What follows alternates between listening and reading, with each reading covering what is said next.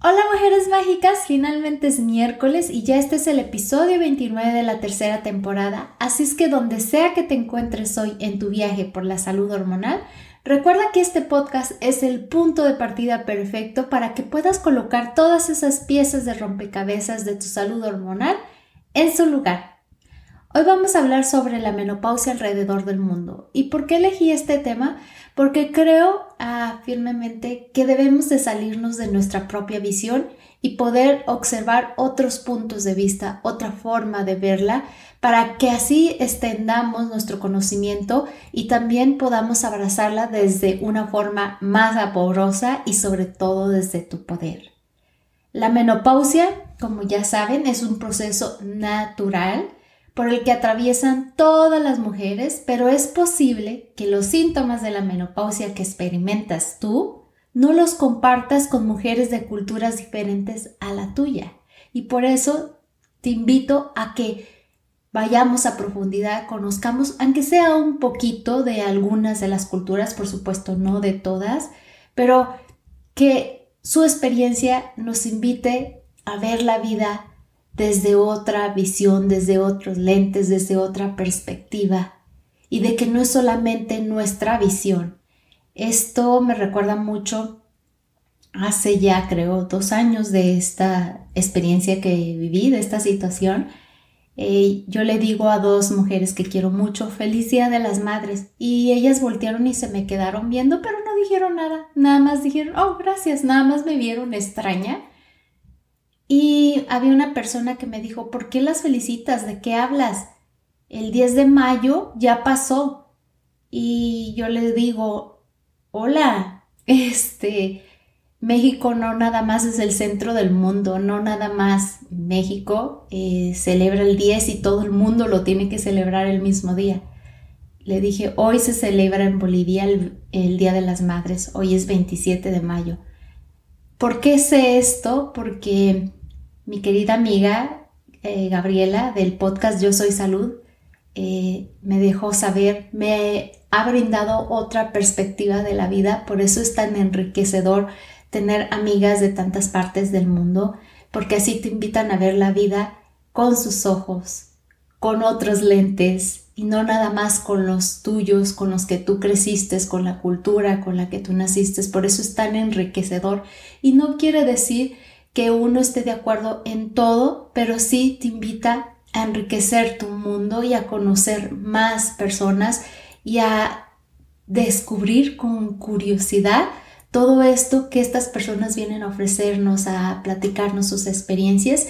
Y espero que este episodio así sea de enriquecedor y que te abra tu mente a otras visiones, a otra forma de verla para que así enriquezcas tu vida y por supuesto esta transición a la menopausia.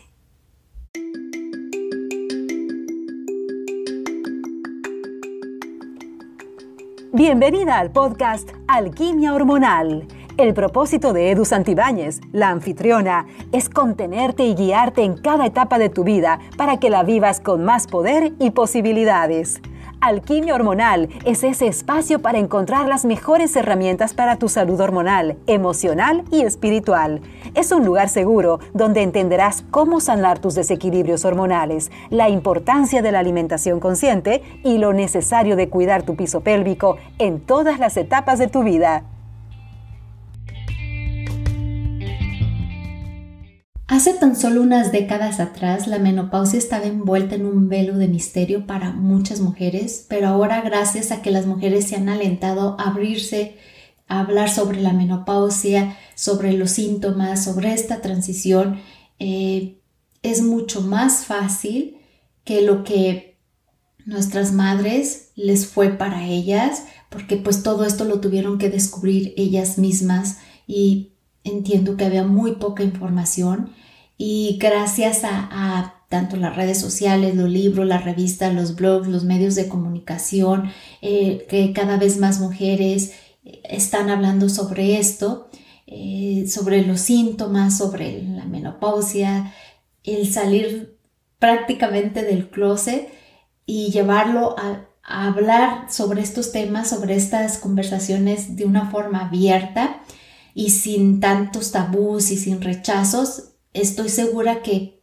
esto, esta información nos va a conducir a una comprensión, una aceptación y a última instancia, creo yo, a un empoderamiento de las mujeres para transitar esta etapa de nuestras vidas desde nuestro poder, desde una forma amorosa y sobre todo eh, llevando en alto la sabiduría que habita en nosotras. Para muchas de nosotras, cuando pensamos sobre menopausia, creemos conocerla y más bien creo que le tememos más que conocerla. ¿Por qué? Por lo que se nos ha dicho de que todos los síntomas que vamos a padecer y que ya no somos útiles y que somos despreciadas en esta sociedad eh, nadie quiere parecer insomnio, ni pensamientos confusos, ni ansiedad, ni sofocos, ni pérdida del líbido, ni sentirte rechazada, ni excluida eh, de la sociedad, ni sentirte inútil, ni tener resequedad vaginal, ni ya no gozar de tu sexualidad. Y muchísimos más otros síntomas y muchísimas otras cosas más que nos dan o nos cargan eh, cuando entramos a los 50 años o cuando empezamos a, experimentar los síntomas de la perimenopausia en camino hacia la menopausia y después a la posmenopausia. Las mujeres occidentales aparentemente sufren mayores síntomas de la menopausia que otras mujeres en todo el mundo. Y escuchamos mucho sobre las explicaciones biológicas de estos síntomas, que sin duda son válidas porque aquí se las he manifestado a través de los episodios del podcast, pero ¿con qué frecuencia nosotras o alguien más hemos mirado el panorama mucho más amplio, incluidas las explicaciones sociales y culturales de la gravedad de nuestros síntomas?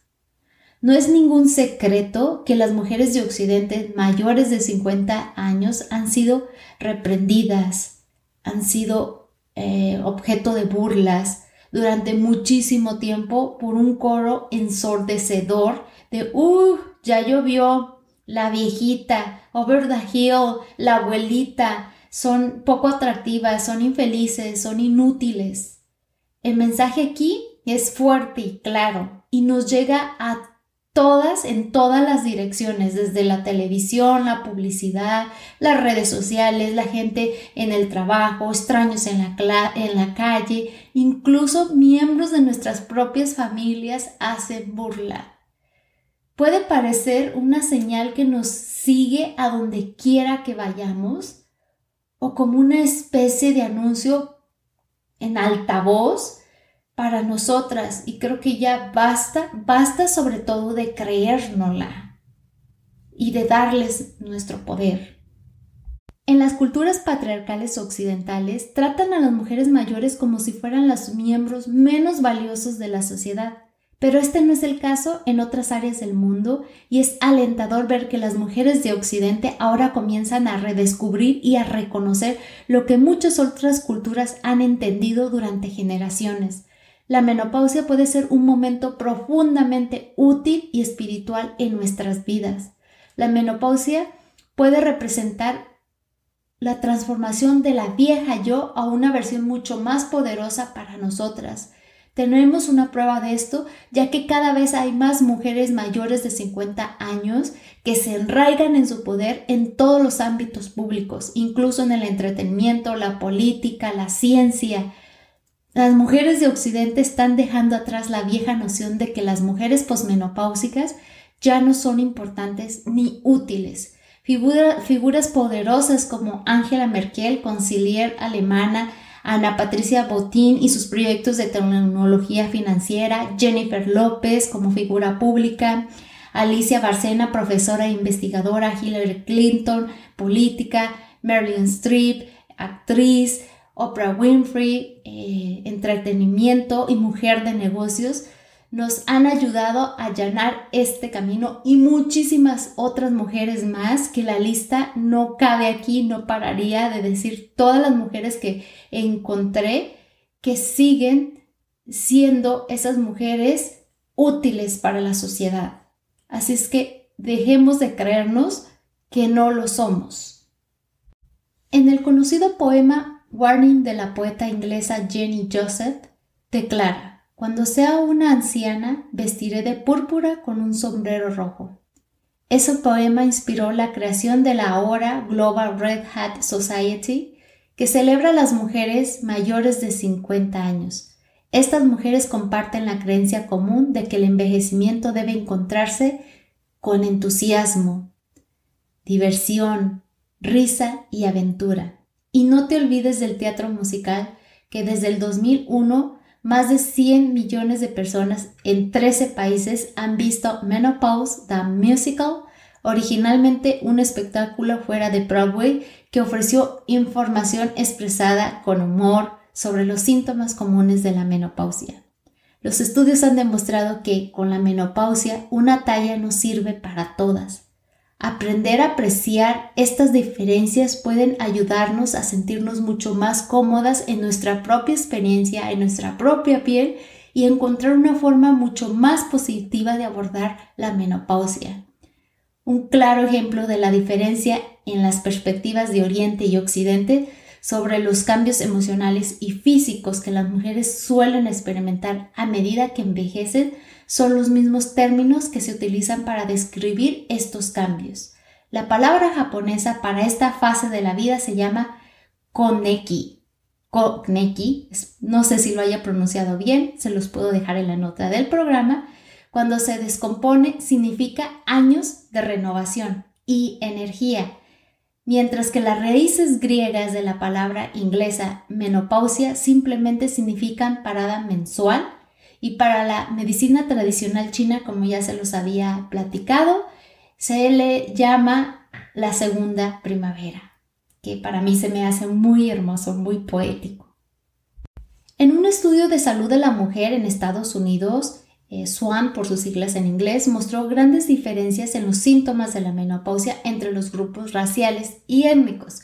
Las mujeres caucásicas notaron más dolores musculares, dificultad para dormir e irritabilidad que las mujeres de otros orígenes en este estudio.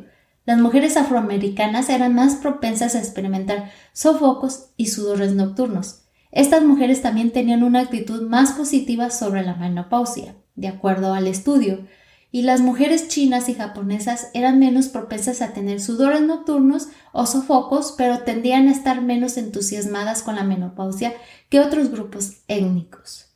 En otro estudio se descubrió que las mujeres japonesas y nigerianas que vivían en el extranjero experimentaban con más frecuencia hombros congelados, descritos como movilidad de hombros limitada y dolorosa, y otras mujeres de otras culturas no, que se estaban acercando a la menopausia no sintieron esto y en las entrevistas que le hicieron también a mujeres indígenas mayas de las zonas rurales ilustran aún más que la menopausia está lejos de ser una experiencia uniforme. Los investigadores encontraron que las mujeres no reportaron ni sofocos ni síntomas importantes de la menopausia. Las mujeres mayas tienden a esperar la menopausia porque con, con, con ellas vienen de un cambio progresivo de estatus dentro de sus comunidades y a su vez es un sentimiento de libertad.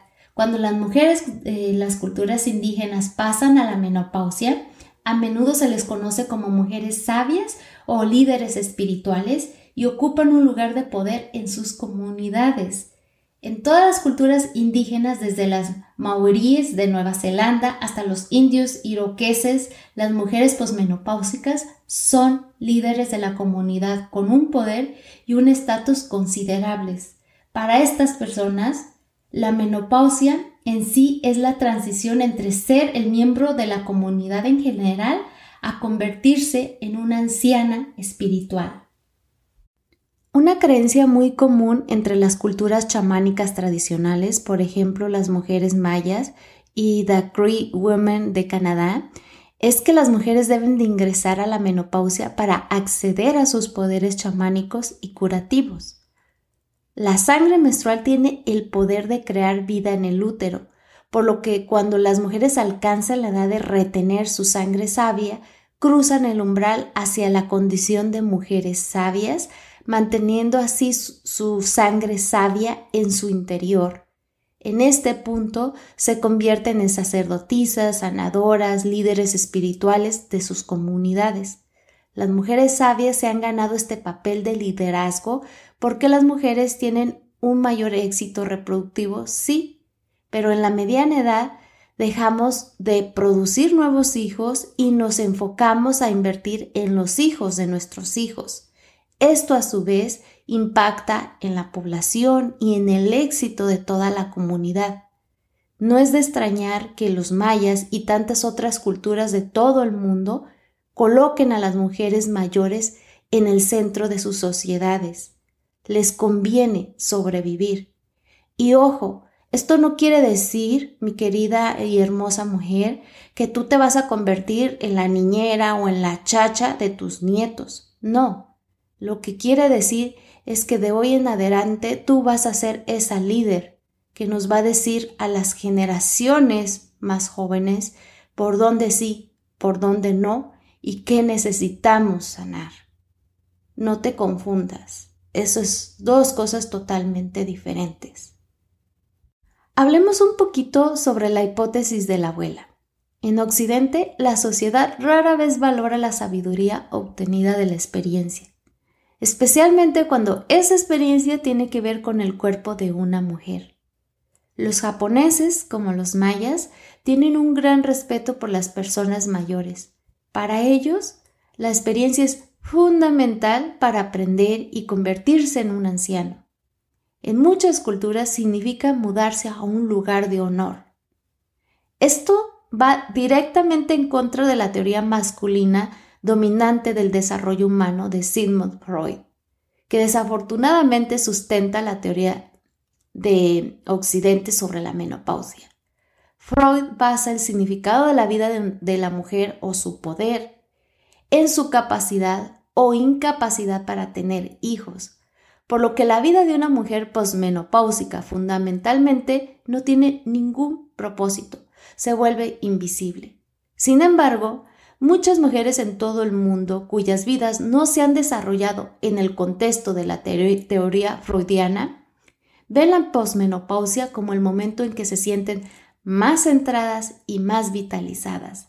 A diferencia de Freud y de aquellas de nosotras que hemos heredado esa escuela cultural o secuela cultural, como le quieras llamar, nos parecería extraño incluso cuestionar el propósito de la mujer posmenopáusica. Los antropólogos culturales han desarrollado la hipótesis de la abuela para explicar nuestro propósito evolutivo después de la menopausia. La idea es que cuando una mujer menopáusica vive lo suficiente para ayudar a criar a sus nietos, la libertad que obtiene al tener hijos supera cualquier ventaja obtenida al producir más. Parafraseando a Natalie Anger en su libro ganador del premio Pulitzer, Women, las mujeres no solo son un sentimiento de Hallmark, son vitales para nuestro acervo genético. Aunque no nos guste admitirlo, la mayoría de nosotras hemos pedido ayuda y consejos a nuestras madres, tías o abuelas en algún momento para criar a nuestros propios hijos. La sabiduría de una mujer menopáusica es esencial para la supervivencia y en cuanto más reconozcamos esta verdad, más se celebrará la menopausia en Occidente. La ausencia de sofocos y otros síntomas de la menopausia en otras culturas nos muestran que además de las consideraciones sobre la alimentación y el estilo de vida, puede haber una relación entre lo que experimentamos físicamente y lo que aprendemos en nuestro entorno social. Las mujeres de Calaí, Papúa Nueva Guinea dan la bienvenida al final de la maternidad sin síntomas al igual que muchas nativas americanas e indígenas subcontinentales, al igual que las del norte de Sudán. La menopausia es simplemente otra faceta del envejecimiento que trae consigo un mayor poder social y respeto. Si la menopausia se viera de esta manera en Occidente, todas estoy segura que la recibiríamos como un momento de renovación y de celebración. Entonces les pregunto, ¿Cuánto influyen nuestras propias percepciones sobre la menopausia en la forma en que reaccionan nuestros cuerpos? Tiene sentido que si las mujeres campesinas griegas, incluso después de haber tenido varios hijos y una vida no occidental, sin estrés, esperen sofocos? ¿O qué pasa si mientras un médico en California puede decirle a una mujer que su pérdida de líbido es otra respuesta física al famoso problema, por así decirlo, de la menopausia? Y simplemente darle una receta, mientras una mujer en Bangalí que tiene el mismo síntoma no cree que haya nada malo en ella. En un estudio realizado en Irán, las mujeres que viven en áreas rurales experimentaron más sentimientos negativos sobre la menopausia que las mujeres urbanas. Los investigadores habían predicho lo contrario, asumiendo que las mujeres urbanas expuestas a la cultura occidental orientada a la juventud tendrían percepciones más negativas de la menopausia. En cambio, encontraron que las campesinas, cuya importancia se identificaba con su fertilidad, tenían más problemas con la menopausia. No pude averiguar más sobre eh, estas mujeres en, países árabes y musulmanes porque no hay bastantes investigaciones, pero espero que las haya. Eh, Puede ser que no se aliente a las mujeres de otras culturas a expresar su malestar como nosotras en nuestros países. Eh, lo hablo de Estados Unidos y de Latinoamérica y de España. Pero como les he estado diciendo a través de estos episodios en el podcast, nuestra mente tiene mucho más poder sobre nuestros cuerpos de lo que nosotras pensamos. Entonces, creo que debemos de tomar ese poder y redirigirlo hacia una forma que nos construya y dejarle esto a futuras generaciones. Los hallazgos del estudio de Swan, el que les mencioné al principio del episodio, también mostraron que el origen étnico influye en la edad a la que se comienza la menopausia. Las mujeres latinas y afroamericanas a menudo entraban a la menopausia antes que las mujeres caucásicas, mientras que las asiáticas llegaban a la menopausia varios meses después. También en otro estudio hay un poco de variación porque se dice que primero son las mujeres latinas, después las caucásicas, seguido de las afroamericanas y las asiáticas.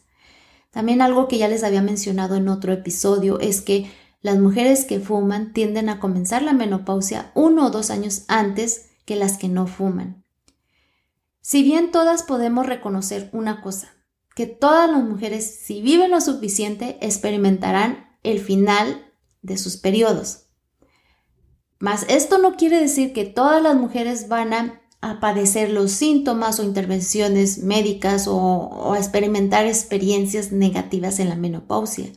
No, es algo absoluto, no es un fenómeno universal. El American Journal of Medicine publicó un artículo en el 2005 titulado ¿Un síndrome menopáusico universal? Adivina qué, llegaron a la conclusión de que no había evidencia de tal síndrome. Había demasiadas variables en los informes y demasiados grupos de síntomas diferentes en todo el mundo. Si bien los sofocos eran el síntoma más común, no estaba universalmente vinculado a otros síntomas psicológicos o físicos. Más bien se encontró que hay muchas otras quejas como la depresión, dolores de cabeza, irritabilidad, pérdida de memoria, pero que se compartían por igual entre ambos sexos y se considera más bien como un síntoma de envejecimiento y no de menopausia. Como sabes y como lo he dicho aquí en todos mis episodios, todas somos diferentes. La medicina tradicional china como la medicina ayurvédica le dan un enfoque a la menopausia al reconocerte como individuo y entonces estos grupos de síntomas similares como el, ah, como el sofoco, los sudores nocturnos, el insomnio, la ansiedad, pueden surgir en dos mujeres de constituciones completamente diferentes por razones muy diferentes y estos dos enfoques antiguos siempre han adaptado el tratamiento para restaurar el equilibrio en el individuo, no en los síntomas comunes. Como ya se los había dicho antes, la mente tiene un poder supremo en nuestro cuerpo y si nosotros elegimos vivir la menopausia desde una condición médica o la tratamos como una enfermedad, Nosotras vamos a experimentar este periodo de nuestras vidas como un periodo de enfermedad, un, un, momento en el que somos pacientes y que estamos en espera de una recuperación. Y es cierto que nuestros miedos y preocupaciones sobre la menopausia pueden variar entre nuestras culturas de origen, pero esos miedos pueden influir en el tipo de menopausia que experimentamos. Entonces te pregunto, ¿cómo quieres tú experimentar tu menopausia? Quizá la mejor noticia para las mujeres modernas es que si así lo deseamos, podemos beneficiarnos, sí, de la medicina moderna y también incluir tratamientos hormonales naturales y al mismo tiempo ver la menopausia a través de los ojos de diferentes culturas. Al hacerlo nos vamos a permitir ver eh, nuestros síntomas bajo una nueva luz, bajo una nueva perspectiva y en lugar de temerle a esos famosos síntomas de la menopausia, vamos a poder tomar las cosas un día a la vez, a reírnos mucho, a llegar a ver esta transición o esta iniciación como nuestra mejor versión. Entonces, eh, te quiero hacer otra pregunta. ¿Cómo te explicas que estas, estas diversas experiencias?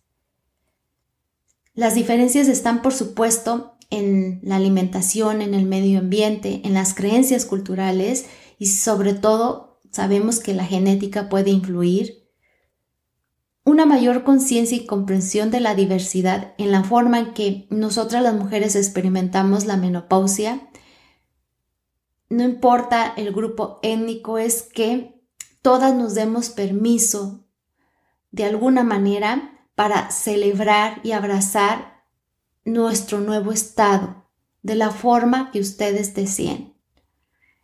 A través de todos los episodios del podcast les he sembrado, siento yo, la semilla de la importancia de ser conscientes, de reducir nuestros niveles de estrés, de tener cuidado, eh, de manejar nuestro estrés, de hacer ejercicio con regularidad, de comer grasas saludables, proteínas adecuadas, de comer bastantes vegetales, incluir frutas, granos integrales, para que así nos lleve una mejor situación de salud y sobre todo de que eh, reduzcamos o eliminemos los síntomas menopáusicos. Y sé que a veces es difícil también obtener los nutrientes que necesitamos de los alimentos que comemos por este mundo ajetreado en el que vivimos hoy. Y es cierto que a veces puede tener sentido complementar nuestra alimentación con algún suplemento nutricional, siempre de alta calidad, o también incluir hierbas o aceites esenciales. Y sé que también muchas de ustedes pueden necesitar una ayuda adicional a través de, un terapeuta o tal vez con la ayuda de mi ebook que les puede ayudar a afrontar tu menopausia y los síntomas físicos y emocionales desde una posición mucho más amorosa y segura. Te recuerdo que la puedes adquirir en www.edosantebanes.com diagonal ebook y bueno, independientemente de las estrategias de gestión personal que tú decidas implementar en tu vida, es de esperar que esta discusión sobre la menopausia, tanto dentro de la ciencia o entre mujeres que se toman un café, continúe y espero que así sea, pero desde una forma que nos ayude a potenciar este poder que tenemos, esta mujer sabia que ya habita en nosotros, mi deseo es que las mujeres de todas las culturas puedan abrazar este momento de renovación y encontrar significado y propósito en esta transición, en este cambio de vida, en esta segunda primavera. Y bueno, es hora de despedir el episodio de hoy, así es que espero que este tema te haya sido lo bastante útil y que todas las herramientas que encuentras en este podcast te ayuden a vivir tu menopausia de una forma saludable y feliz. Te recuerdo que una forma de apoyarme es compartiendo y dando me gusta a este podcast. Y sin antes, antes de despedirme, recuerda que entiende tus hormonas para que ellas trabajen para ti y no en tu contra. Nos escuchamos el próximo miércoles. Bye bye.